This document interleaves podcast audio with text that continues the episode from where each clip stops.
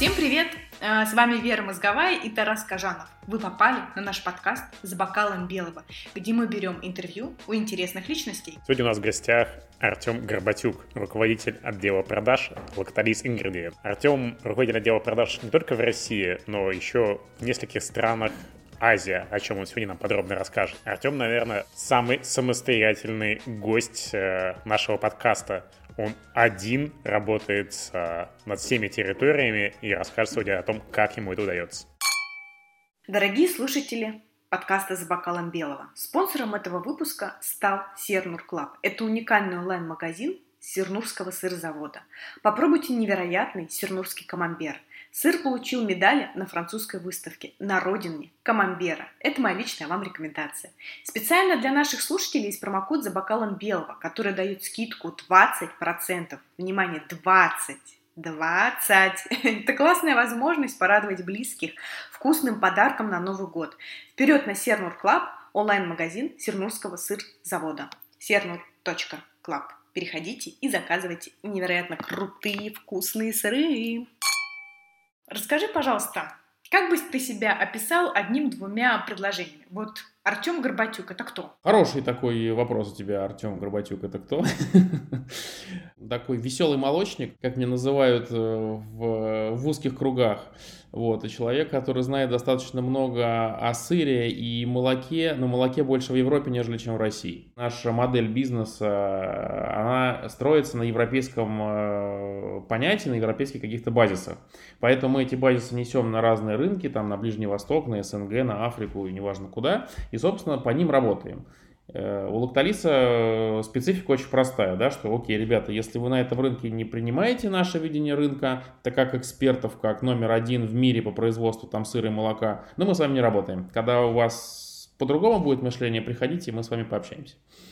Поэтому, когда меня спрашивают э, коллеги на территории России, ну что ты нам скажешь по поводу вот ситуации развития там молока, там вот сыра, я говорю, слушай, как бы я вижу, что у нас происходит здесь со стороны потребителя, а со стороны производителя только могу дать все комментарии, как это все, как эта отрасль развивается в Европе. И, конечно же, оно не всегда на одном уровне, не всегда коррелирует с какими-то ожиданиями наших соотечественников. Артем, а расскажи, а каково это работать вот э, с международной компанией? Вот Лакталис, если не ошибаюсь, она же входит в топ-5 международных компаний по производству молочной продукции. Все верно. А Лакталис, в принципе, последние э, где-то 3-4 года делит э, первое и второе место с Даноном, с Фантерой по переработке молока по количеству переработки молока, в принципе. Но за пос, последние 10 лет уже, даже может быть больше, является номер один в мире по производству сыра и э, сырной продукции молочной. Да. Вот. Все это благодаря тому, что Lactalis очень активно развивается по миру, покупает там локальные бренды в различных странах и, соответственно, тем самым наращивает свою производственную, производственную мощность. Каково это работать в компании? Ну, я тебе могу сказать, что изначально это, конечно, круто, когда ты приходишь в компанию, которая имеет гигантский опыт, которая основана была в 1863 году, семейный бизнес, э, дядька там в деревне купил какую-то маленькую ферму, начал ее развивать, там эти чаны, мы там все мимо них проходим, это сам Эммануэль Бенье вот там брал и носил, делал камамбер. Вот, это классно, здорово. И сейчас ты видишь, насколько компания э, развивается в плане того, что мы не только французский семейный бизнес, мы хотим быть э, на каждом рынке, мы хотим доносить то, что мы умеем делать каждому потребителю в разных уголках мира. Это очень классно. И опять же, э, применяя на сегодняшний день этот опыт и эту ситуацию компании, то, что мы там видим, да, проблемы бывают с рынками закрытия границ, там еще чего-то, там этот же карантин. Чем больше компаний, тем больше невозможностей поддерживать своих сотрудников, развивать бизнес э, и продолжать работать в столь тяжелые условия, например, которые у нас есть там сегодня, либо которые были там в 2014-2015 году, в частности, вот э, беря в расчет Россию и СНГ. Расскажи, пожалуйста, поподробнее, вот чем конкретно ты занимаешься вот в компании сейчас? Смотри, я работаю в компании с 2012 года. Э, Все начиналось с того, что я пришел э, на должность э, руководителя продаж на страны России и СНГ. И мы достаточно классно работали первые два года, три года. Я делал один, находясь здесь в московском офисе, объем до 17 тысяч тонн молочной продукции. Вот, мы импортировали, продавали на все страны СНГ, то есть у нас доходил объем там до 17 тысяч тонн. Когда в 2014 году, в августе, да, э, подписали э, это самое эмбарго, ответные санкции, меры по поводу там России и тому подобное, у нас объем с 17 тысяч упал там до 3. Это, конечно, было тяжело, но ну такая ситуация, никуда не поделаешь. Вот, где-то год-два мы там что-то еще пытались, развивали какие-то другие продукты э, с более высокой добавленной стоимостью, то есть компания, опять же, видела потенциал в России просто в других каких-то продуктах, продуктах. И затем, э, поскольку, поскольку нужно было все равно набирать объем, у меня было время, э, я начал заниматься другими регионами, такими как Восточная Европа, какие-то там особенные клиенты, ну, где небольшие, скажем так, были, э, не нужно было много времени на них тратить, но все равно какие-то интересные продажи, там, да, интересные моменты можно было решать, но это не такой был глобальный объем. А с 2019 года так получилось, у нас небольшая реструктуризация была в европейском офисе, и э, мне добавили еще пару регионов. Это азиатское направление, это Индия, Пакистан, Бангладеш, ну и, и собственно, Шри-Ланка. Вот такие прикольные, интересные страны. Э, поскольку, поскольку, ну, как бы есть, есть опыт общения с э, иностранными компаниями, да, с иностранными гражданами, скажем так, да, с другим менталитетом, как бы не все французы с этим справлялись, потому что, ну, у них свой бизнес, да, они как-то видят более четко, более как-то размеренно, а мы все-таки, находясь на территории России, мы прекрасно понимаем, как может вестись бизнес, да, какие бывают подводные камни прямо вот на ровном месте, ну, и некое такое опасение изначально у нас есть, да, ну, вот на сегодня Э, ну, мы делаем бизнес, развиваемся в зависимости там, от ситуации на рынке. Э, вот сейчас вот у меня еще вдобавок к России, СНГ, там, в Восточной Европе еще добавились э, индийский субконтинент, как мы его называем. Я офигеваю от того, что ты говоришь. Ну, то есть, как бы, у меня в компании 700 человек, и, типа, я считаю, что мы неплохо работаем, и тут ты говоришь, ну, я тут работаю один, закрываю половину Евразии, у меня там, неплохо получается, типа, как это происходит? Ну, смотри, Тарас, да, меня тоже такие моменты надо посвящ... Э, посещали эти мысли. Я не совсем иногда э, понимал, насколько действительно там оценена моя работа и мое присутствие в компании, так же, как и моих коллег, потому что у меня э, на такой же должности, как я, находится человек в Египте, он один в Египет продает 40 тысяч тонн э, сухого продукта в год. Ну, там молоко, сыворотка, там масло и прочие ингредиентов. 40 тысяч тонн. Ну, как бы это такой объем, когда, ну, ты понимаешь, это круто, да, это, это много. Он это делает один. Лакталис, в принципе, такая компания, которая, она индустриальная изначально. То есть это фамильный бизнес, и они больше сосредоточены на производство самого продукта она не очень социальная в плане того, что не раздувается никогда штат. То есть много людей э, в компании Э, никогда, на одно, скажем так, в одном отделе не занимается там одними и теми же задачами. Есть человек, вот он делает определенные какие-то какие проекты, ведет, выполняет свои задачи. Тем самым, я думаю, они достигли какого-то компромисса, нашли какой-то баланс в том, что, окей, мы можем это произвести, то, что мы производим сейчас, и вот у нас есть те люди, которые могут это продавать. Я не, я не спорю с тем, что я, я, у меня есть время на всех клиентов там, да, и в России, там, и в Пакистане, и в Индии. Нет, мы выбираем пул тех клиентов, которые реально готовы покупать то там, да, надо провести достаточно большую работу, там, обсуждение, посмотреть, вообще оценить этого клиента, и потом ты выбираешь тех больших и реальных клиентов, у которых есть там деньги, которые достаточно э, стабильны, с которыми ты можешь работать. И в итоге вот получаются такие, такие продажи, э, такие показатели, которыми довольны, в принципе, все э, владельцы, акционеры компании Lactalis сегодня. У меня супруга работала до этого в большой компании нефте, э, нефтехимической, она занималась. Вот, у нее было там 5 директоров над ней, там 15 подразделений, департаментов и прочего. И они ходили все время на совещания. Она говорит, у меня сегодня было 5 совещаний. Я говорю, что вы сделали в итоге? Вы там, вы продали что-то, вы договорились. Но нет, мы совещались, вот мы отчитали этого, мы уволили того. Я говорю, хорошо, что вы сделали для компании? Ничего полезного в моем понимании не делали. У нас нет совещаний. Мы совещаемся только когда, ну, ты реально вот говоришь, слушаешь, сам босс, у меня вопрос, давай, у меня вот есть вот, вот я не могу, где-то у меня затык, давайте решим, что будем делать. мы это решаем, мы делаем так, так, так, что хочет клиент, клиент хочет этого. Окей, мы это все отодвигаем, делаем, даем клиенту то, что он хочет, и дальше начинаем двигать бизнес. И как бы в итоге по, по каким-то там еженедельным, ежемесячным показателям коммерческий директор видит, насколько у нас э, сбалансировано, да, там это время, которое мы проводим э, с клиентом, и то время, которое мы проводим внутри компании, решая наши внутренние задачи. Но в Лакталисе есть три, э, как они, незыблемых, незыблемых постулата. В последние там, пять лет это они стали такими общедоступными. Это простота, э, прозрачность, э, натуральность, простота, собственно, этой прозрачность, да, натуральность и и третий э, человечность, что-то типа такого. Они в английском, в английской интерпретации звучат изначально. Вот, поэтому с прозрачностью, с, с простотой вот мы как-то работаем, и вот оно получается, что никто никого не грузит э, вот этими, знаешь, бесконечными там задачами, непонятными для чего. Люди просто делают свое дело. Я делаю свое дело всегда, то есть у меня нет такого. Я даже когда пришел в 2012 году на работу, да, то я пришел из офиса, я работал, приходил к 9 в офис, там до этого в 6, там в 7 часов ты уходил домой. Когда пришел в Лакталис, я проработал год, а я один сидел в офисе. И я понял, что, в принципе, ну, что мне в офисе сидеть там с 9 до 6, когда бывает там во Франции праздник, да, день. На чем мне сидеть, если я ничего не могу? Никакой операционной деятельности нет, потому что Франция отдыхает. Либо там клиенты где-то в Казахстане, у них тоже там э, праздник на урыс какой, да, у нас ничего не происходит. Там можно было полдня просидеть дома. Потом я понял, что какой-то бывает сейчас э, разница там во времени. Ты опять же работаешь из дома, ты ушел из офиса там пораньше, поделал свои дела, но до 9 до 10 часов у тебя сидишь, у тебя конференции с американским офисом, у тебя там с индусами переговоры в 7 утра. Ну, нормально, это все в рабочем режиме.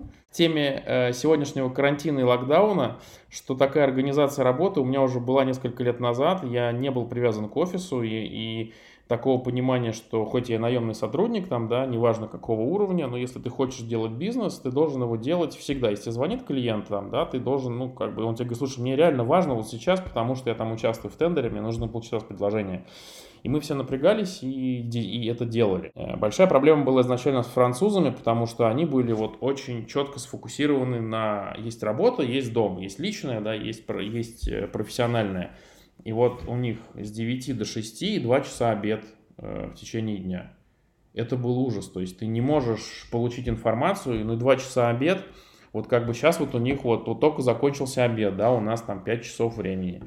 Сейчас э, они пока пришли, там все обсудили, у нас 6 часов. Э, там, предприятия в основном в 5 часов уже закрываются, да, ну, у них офисы. Все, ты ответ уже не, получ, не получишь. То есть у тебя на один день получается какая-то задержка по ответу. Им донести было очень тяжело, что, ребята, нужно как-то пооперативнее работать. И это не работало. Э, ну, то есть это, информация, она не аккумулировалась до сегодняшнего момента.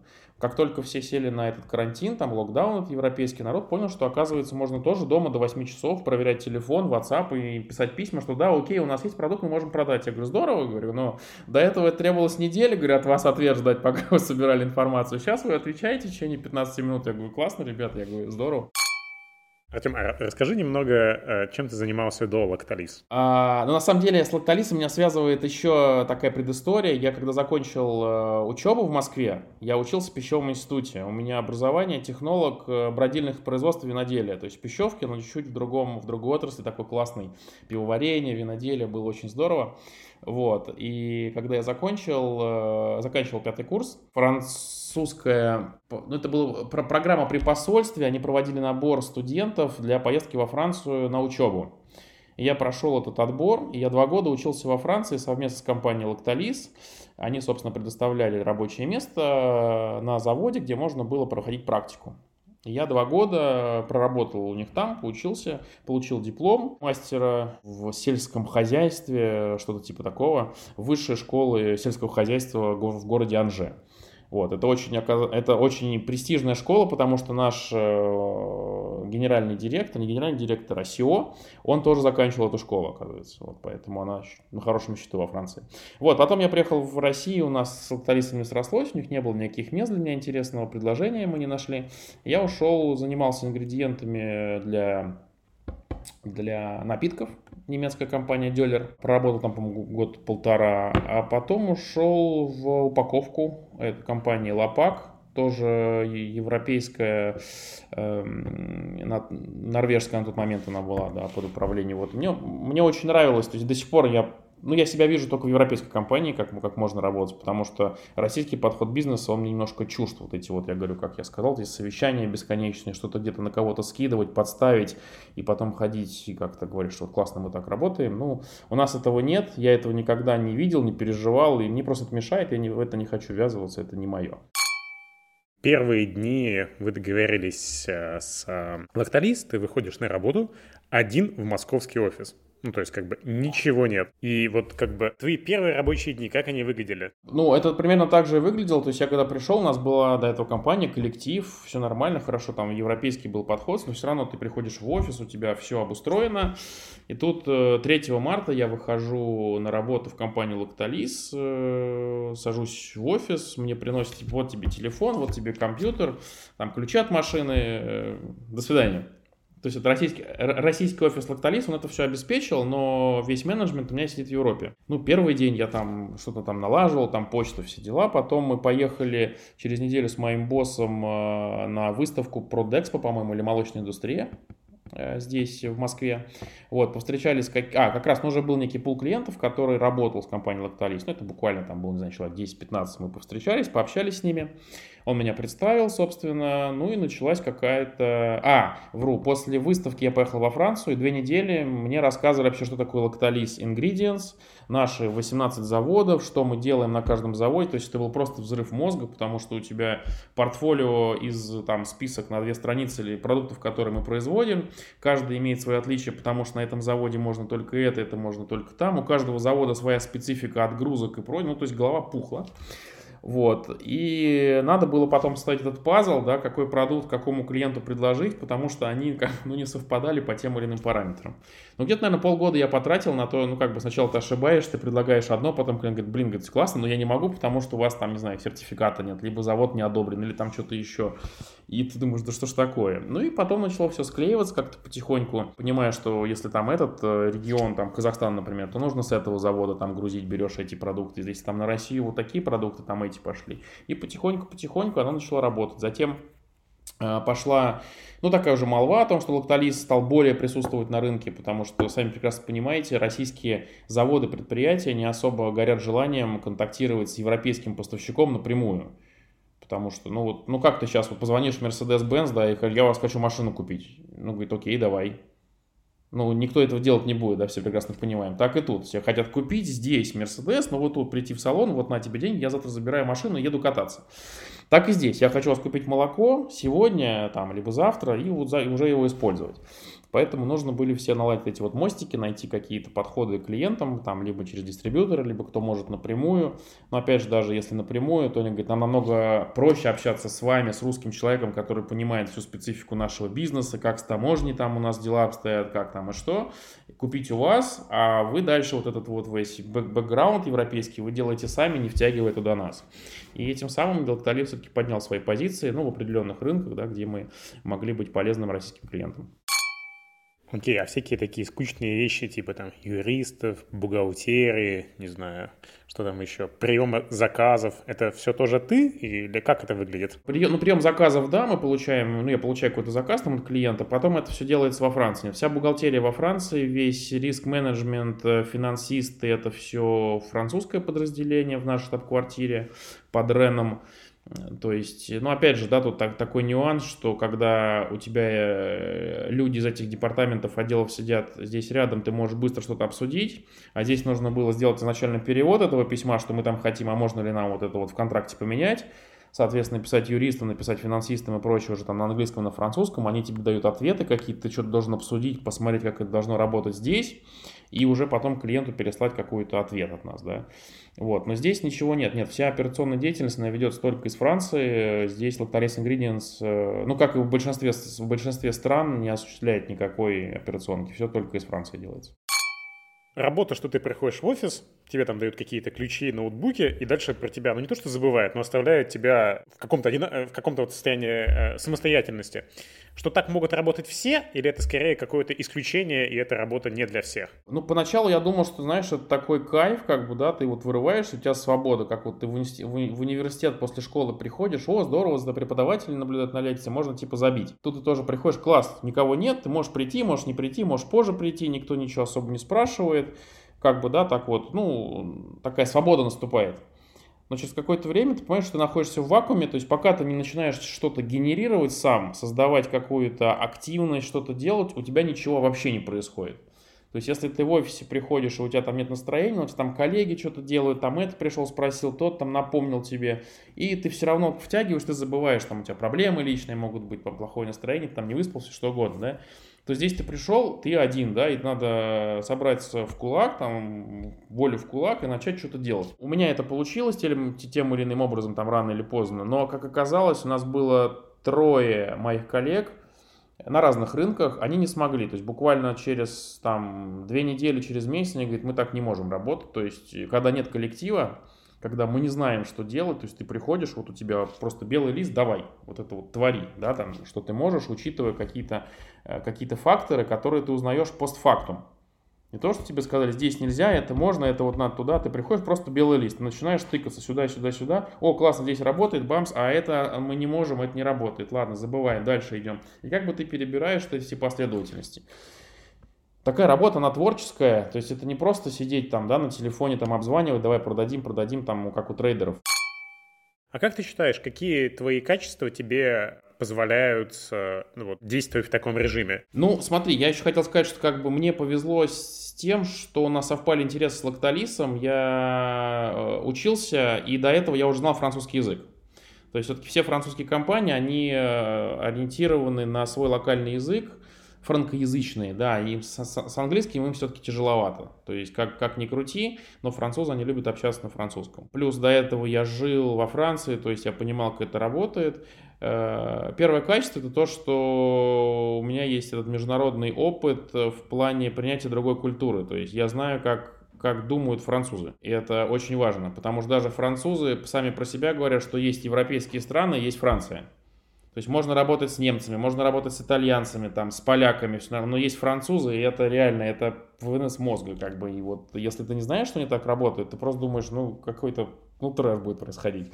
Вот, я это знаю, как бы ты спокойно к этому относишься, окей, это французский подход, да, там как бы, ну, и, и вот через эту призму, да, она как бы через меня проходит, вся эта информация, и российский клиент ее получает в правильном, э, в правильной интерпретации. Ты можешь чуть рассказать про этот французский подход для тех, кто не знает, что это? Слушай, ну как бы так вот прям на примере, наверное, тяжело сказать, но какие-то моменты принятия решения, да, если там есть какой-то вопрос цены, коммерческому директору говорит, слушай, вот у нас есть клиент, вот у него такая-то ситуация, э, вот у нас есть товар, мы можем продать, нужно там дать такую-то цену, либо такую скидку, либо такие-то условия. Всегда можно скомпоновать какой-то параметр, да, и выдать человеку предложение, и получается как бы всем хорошо, и мы про продали, там уменьшили свои запасы складские, там, да, и поставили клиенту, его поддержали. Французы над этим начинают думать очень долго, они что-то высчитывают, ну, как бы делают вид, что они высчитывают, хотя они прекрасно все понимают, да, начинают искать какие-то другие варианты, начинают, а вот если так, а вот почему он так захотел, а давай мы его еще, я говорю, подожди, говорю, он изначально нам дал 2-3 пункта, по которым мы должны поработать, вот эти вот, да, переменные э, но как бы давайте вот еще что-то искать. Скорее всего, нет. Ну, значит, нет, ну, нет, ты говоришь клиенту, слушай, извини, не получается. Он идет искать э, другое предложение у конкурентов, проходит неделя, француз говорит, окей, мы согласны, давай будем продавать его по этой цене. Ты звонишь клиенту, слушай, ну как бы мы готовы, он говорит, да, ну я уже купил. И ты как бы а возвращаешься к начальнику, говоришь, слушай, ну тут не получается, потому что он уже купил. Да, но нам надо срочно продавать, у нас там уже все валится из складов, переизбыток. Я говорю, ну неделю назад вы же об этом знали. Ну да, но там была очень низкая цена. Я говорю, ну сейчас же такая же цена, неделя только прошла, ребят, это ну как бы срок несоизмерим. Да, клиенту нужно было заключить контракт, он же теперь не может там разорвать отношения. И вот очень, знаешь, как вот принятие решения обычно, когда вот у людей она вот идет, как бы, да, вот они вот его, то у французов это вот такая вот дуга, они да нет, да нет, да нет, и потом она куда-то приходит. И вот этот разрыв не все могут поймать. В итоге даже, ну, надо мной стебались э, клиенты, в прямом смысле стебались. Я когда пришел, не ха-ха, мы вас помним, когда вы, мы вам отправляли запрос, купить у вас там 500 тонн молока по такой-то цене, там, по 2000 евро. Вы сказали, а, нет, да вы что, у нас на 2200, мы никогда не продадим, это 10%, ну вас нафиг проходит там э, месяц, и вы сами прибегаете, пожалуйста, купите у нас, у нас декабрь лежит сток, там мы не знаем, куда его деть, и продаете нам его по 1800.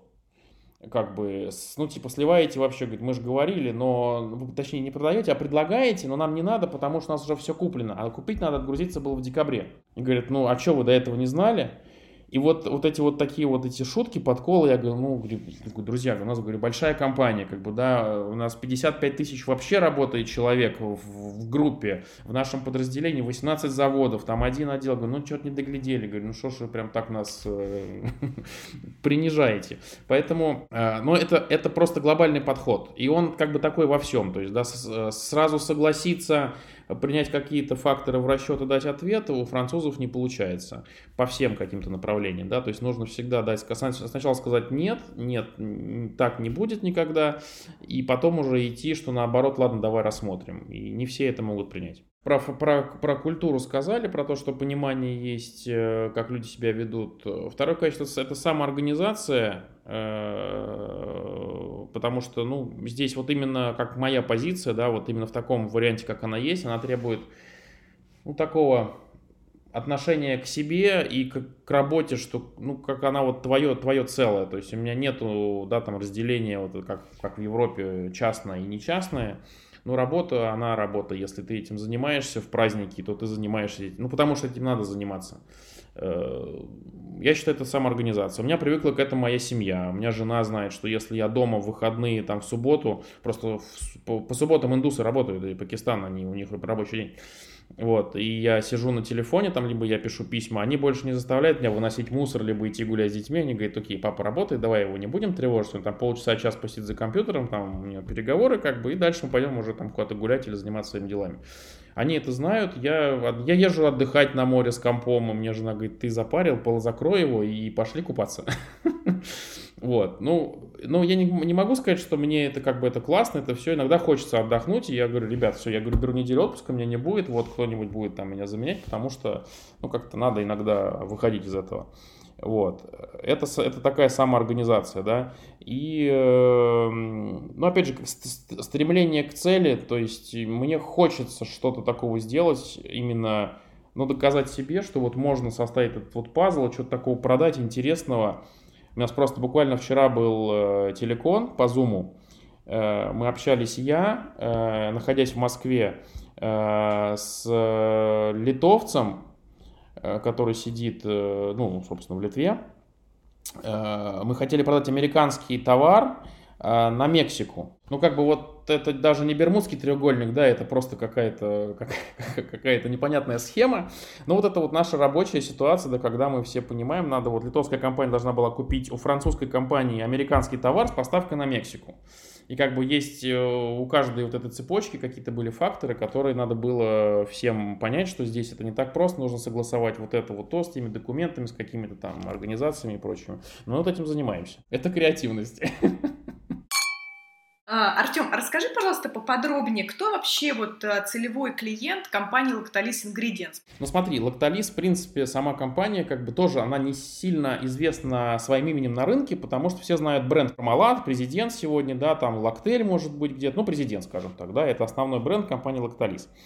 А у самой компании Lactalis множество брендов, в том числе и Гальбани на сегодняшний день, который на рынке присутствует. И вот в этой вот огромнейшей компании есть еще подразделение Lactalis Ingredients. Но проблема в том, что когда мы там работаем, например, с каким-то сырным заводом, мы знаем, что, ну, например, возьмем Савушкин продукт, да, они вот делают э, там йогурт, сметану, молоко, и есть сыворотка Савушкин продукт. Все знают, что это за сыворотка, откуда она, из каких продуктов. Когда я прихожу на рынок, я говорю, здравствуйте, меня зовут Артем Горбатюк, компания Lactalis Ingredients. Кто вы? Я говорю, ну вы сыр президент знаете? Ну, я говорю, ну вот мы лактолиз. Ну а при чем тут лактолиз, сыр президент? И ты начинаешь вот это вот, а, то есть вы что-то там покупаете у президента, ну как бы, ну это для меня понятно, да, а на самом деле это все здесь.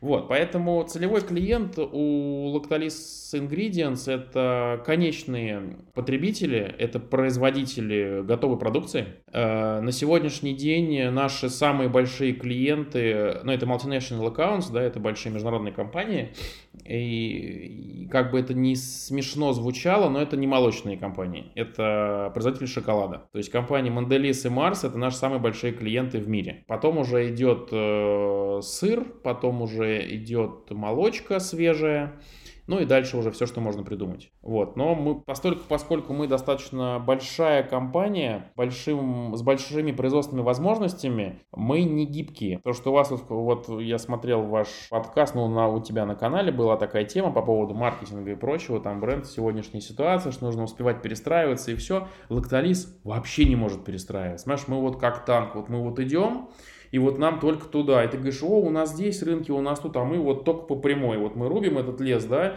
и ты говоришь, ну вот же здесь, здесь. Никак. Мы все собираемся, там руководители, все коммерсанты, говорим, слушайте, нам надо вот это, а давайте добавим чуть сюда, и у нас открывается огромнейший рынок.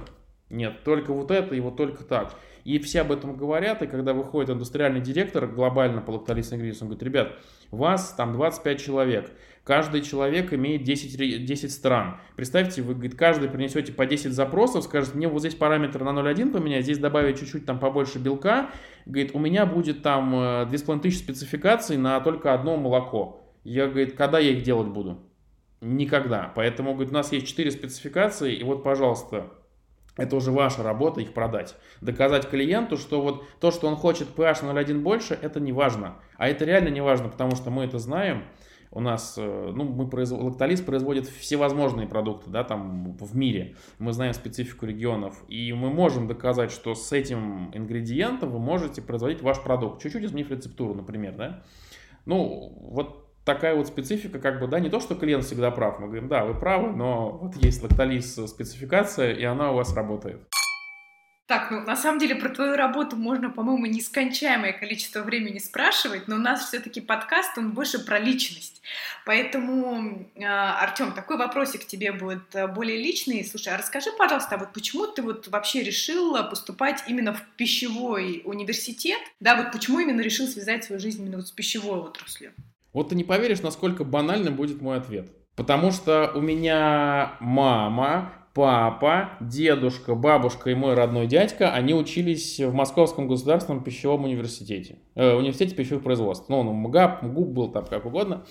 Вот, и это семейная традиция, потому что мы все пищевики, все на разных факультетах, правда, учились. Бабушка у меня была на экономическом факультете, э, дедушка э, и работал, у меня дед работал 50 лет в институте, он преподавал. Он ушел с преподавательской работы, наверное, лет 5 назад, ему было где-то лет 78 он э, работал на кафедре процесса аппарата пищевых производств. То есть такая тема, там гидравлика, все дела, то есть это было что-то. Вот. Э, мой папа закончил механический факультет, вот, а я вот пошел, собственно, на технологию. На технологию это было интересно. Мне как-то, мне просто в школе, то есть к химии я не особо так относился с любовью. Но когда надо было идти, ну, блин, механика как бы да, но вроде бы технология это более престижно. И у меня было, по-моему, 5 или 6 подвидов химии, когда я учился. Там органическая, неорганическая, коллоидная, бихоллоидная, там что там только не было, э, биохимия, вот. И просто это мне было реально интересно. У меня, у меня одна четверка меня отделяла в итоге от красного диплома по, по, по основному образованию. Как бы мне. И то это я закосячил на первом курсе, там, да, а благодаря, опять же, моим родственным связям. Когда мне все говорили, а, ты учишься, там, да, у тебя четверки, пятерки, потому что тебя все знают, у тебя тут родственники. У меня был случай, когда я пришел на черчение, э, начертательная геометрия. И был второй курс, мы, я писал дипломную, не дипломную работу, этот был, пюру надо было точки искать. Я нашел все, она говорит, да, преподавательница, все хорошо. Но я не могу тебе поставить 5, потому что я твоему дяде там 15-20 лет назад поставила 4 за мой предмет. Но я первый курс максималист, говорю, да, 4, ладно, нормально. Она мне ставит зачетную книжку 4. Она говорит, ну если вдруг случится, что у тебя будет красный диплом, придешь, я тебе поправлю на пятерку, если она будет тебе мешать. Конечно, она мне мешала в итоге, а ну, одной не хватало. Когда пришли, они сказали, да вы что, ведомости переписывать, которые пятилетней давности? Да нет, нормально, и так сойдет. Поэтому, поэтому так вот. Поэтому пищевой просто это наша семейная традиция, и мне нравится, я ни, ни капли не жалею. Опять же, да, на сегодняшний день я не скажу, что это самая, может быть, богатая отрасль, в которой можно заработать там кучу денег и стать э, богатейшим человеком, да но люди хотят есть всегда, как бы то ни было, да, взять опять же сегодняшнюю ситуацию с ковидом, когда все там парикмахерские, строительные бизнесы там и прочие были закрыты, магазины продовольственные работали. И наши предприятия, производственные пищевой промышленности, они тоже работали, как ни крути. И это никогда не закроется, какая бы ситуация в стране ни была, в любой стране, они всегда будут работать. Ты немножечко коснулся темы своего хобби. Расскажи, пожалуйста, поподробнее вообще, какое у тебя хобби? Слушай, у меня хобби достаточно интересное, как мне кажется, такое, ну, как мне говорят, но немножко это самое. Я на квадриках катаюсь. Я являюсь президентом клуба квадроциклистов. У нас туристический клуб. Называется он «Джентльмены удачи». Э, и мы гоняем на квадриках по, ну, ближайшее Подмосковье, там, ближайшие области. И вот с прошлого года мы начали активно выезжать в горы, на Кавказ, в экспедиции. У нас, ну, у нас больше краеведческие маршруты, мы не, не эти квадроциклисты, которые любят там где-то прибухнуть и прочее. Э, мы выезжаем именно, у нас туристические маршруты с посещением каких-то интересных исторических мест, э, какие-то там усадьбы, заброшенные деревни, там церкви, куда особо-то не доедешь, там, да, вот ты едешь, там, лес, поле, грязь, и потом бамс, у тебя стоит какая-то церковь, либо деревня, либо усадьба. И вот мы по таким местам ездим, проводим время нашей компании, нам очень нравится. Я думала, ты сейчас скажешь что-то с водным спортом связанное, честно сказать. Водный спорт, это как бы, оно не хобби, это больше такое развлечение, когда хорошая погода, да, я люблю погонять еще на серфе, на вейк-серфе за катером здесь на, на, в Подмосковье на Пироговке. Вот, поэтому мне просто нравится очень вода. Я без воды не могу. Я, да, там душ принимаю каждый день по 15 минут минимум, потому что мне нужно в воде. Я хожу в бассейн два раза в неделю, мне нужно плавать. Я люблю воду. Вот, поэтому, когда меня товарищ, там, сколько до года 4 назад или 5 позвал, говорит, есть такая классная тема серф, давай попробуем. Я просто влюбился, ты едешь на доске, там, Пироговское водохранилище, ни разу не пахнет океаном, ничего, да, едет катер, делает тебе волну, а ты на волне просто катишься, вот, ну, ловишь такой вот релакс, ты просто едешь на волне, и там уже дальше начинаешь на ней кататься. Я, наверное, не удержу сейчас, скажу, ну, как бы, мне насколько удивительно то, как ты один работаешь, и увлечение, мне кажется, в какой-то степени э, пересекается с этим. Ну, то есть это такая максимальная организация, концентрация и в какой-то степени, э, ну, знаешь, самостоятельность значение как самостоятельность спецназовец в джунглях. Вот как бы э, не в том, что как ребенок самостоятельный, а так, типа, я могу встать в 4 утра, типа, много людей в Москве встают в 4 утра, чтобы покататься. Ну, то есть... Э, У меня есть только два друга, которые меня поддерживают в этом. Когда говорят, о, классно, я тоже хочу покататься, поехали, поехали. Я говорю, не вопрос, завтра в 4 утра, говорю, мы встаем, встречаемся в 5 на водохранилище. Ты что, говорит, совсем что, с головой не дрожишь? Нет, нет, не для меня. да. Так что эти вещи для меня как-то пересекаются, и, ну, у меня вызывает ну, нечто среднее между э, искренним восхищением и завистью. У меня есть любимый вопрос. Э, как ты понимаешь, что ты молодец? Как я понимаю, что я молодец? Ну, я в первую очередь какое-то внутреннее ощущение, что, знаешь, вот ты сделал, и вот вот прям вот классно тебе на душе. Вот ты вот, вот, вот ты сделал, вот ты там, не знаю, продал там, или что-то поехал, или как-то проехал, или что-то купил там для себя. Внутренняя такая радость, э, достижение цели. Когда для себя, то есть ты что-то сделал, либо ты сделал там кому-то, не знаю, там, супруге, э, друзьям или там для детей, что, понимаешь, у меня какое-то есть внутреннее вот ощущение того, что, ну, вот, как сказать, вот возвращаясь к вопросу о качестве, да, ты спрашивал, какие качества тебя характеризуют, мне хочется вот нести как людям добро. Ты в какой компании хочешь работать, да? Я говорю, слушай, я хочу работать в компании, которая летет людям там добро, вот, ну, вот как-то там производить оружие, например, да, я не хочу ну, не, не, не мое, да, как я просто для себя это определял, в какой-то момент у меня был а коуч, и я понял, чем я хочу заниматься. Кому-то продал там это же молоко, я понимаю, что из молока, ну, нельзя сделать какую-то гадость, ну, откровенно, да, то есть, как бы, то есть все равно это пойдет на благо какому-то человеку конечному. Когда мы там с детьми что-то сделали, и они кайфуют, там бегают, вау, вау, пап, круто. Но у меня такое ощущение, ну, как бы, ну, блин, да, я молодец, я классно что-то сделал, вот люди радуются, и поэтому я молодец. Вот, мы тогда переходим к Блицу. Вот, у нас есть такая рубрика «Блиц-вопросы», где э, мы задаем короткие вопросы, а отвечать на них не обязательно коротко. А какая твоя самая любимая книга? Самая любимая книга... Слушай, из последних, которые я прочитал, мне нравится 1984. А, расскажи просто, а какой твой самый любимый фильм? «Двойной удар». Не перестаешь удивлять. Кто твой любимый режиссер? Прям такая артистическая, кинематографическая, да, у нас сегодня направленность. Вер, на самом деле про э, режиссуру я очень уважаю российское кино, даже не российское, а советское больше кино, честно скажу, потому что сегодняшний день я с сожалением смотрю наш кинематограф, И как-то, ну вот, мне прям очень печально за, за будущее, то, что будут смотреть мои дети. Но поскольку я все-таки патриот, у меня есть много режиссеров, которые зарубежные, скажем так, ну, которые реально снимают классное кино. Ну, по тем или иным причинам, у них есть возможности и прочего. Я все-таки за, наши, за нашу режиссуру, это, конечно, фильм Эльдара Рязанова. У меня на сегодняшний день, у меня дети просто с удовольствием смотрят эти фильмы. Я даже не знал, у меня одной дочке 4 года, другой 7, восьмой год но они даже были вот где-то ну, год назад, одной было там 3 и 6, и они смотрели фильм Ильдара Рязанова, и говорит, один раз, ну, пап, давай еще раз посмотрим, давай пересмотрим. Я говорю, ребят, ну они взрослые, там, да, но они все вот просто, вот какой-то не посмотришь, дети это воспринимают. Это тоже показатель, насколько кино, оно снято просто, качественно в плане подачи информации, в плане подбора актеров, то есть им приятно это смотреть, они досматривают до конца, там вечер уже, неважно, хочется спать, там уже засыпающий, человек, давай завтра, нет, давай досмотрим, то есть есть интерес. Сегодня очень мало таких фильмов, которые, ну, это заслуга режиссера, я считаю, все-таки, поэтому... Дай, пожалуйста, какое-нибудь пожелание на 2021 год нашим слушателям. Не хочу быть таким прям э, наивным и обыденным, но хочу всем вам, слушателям, все, кто друзьям вашим, всем пожелать здоровья на самом деле.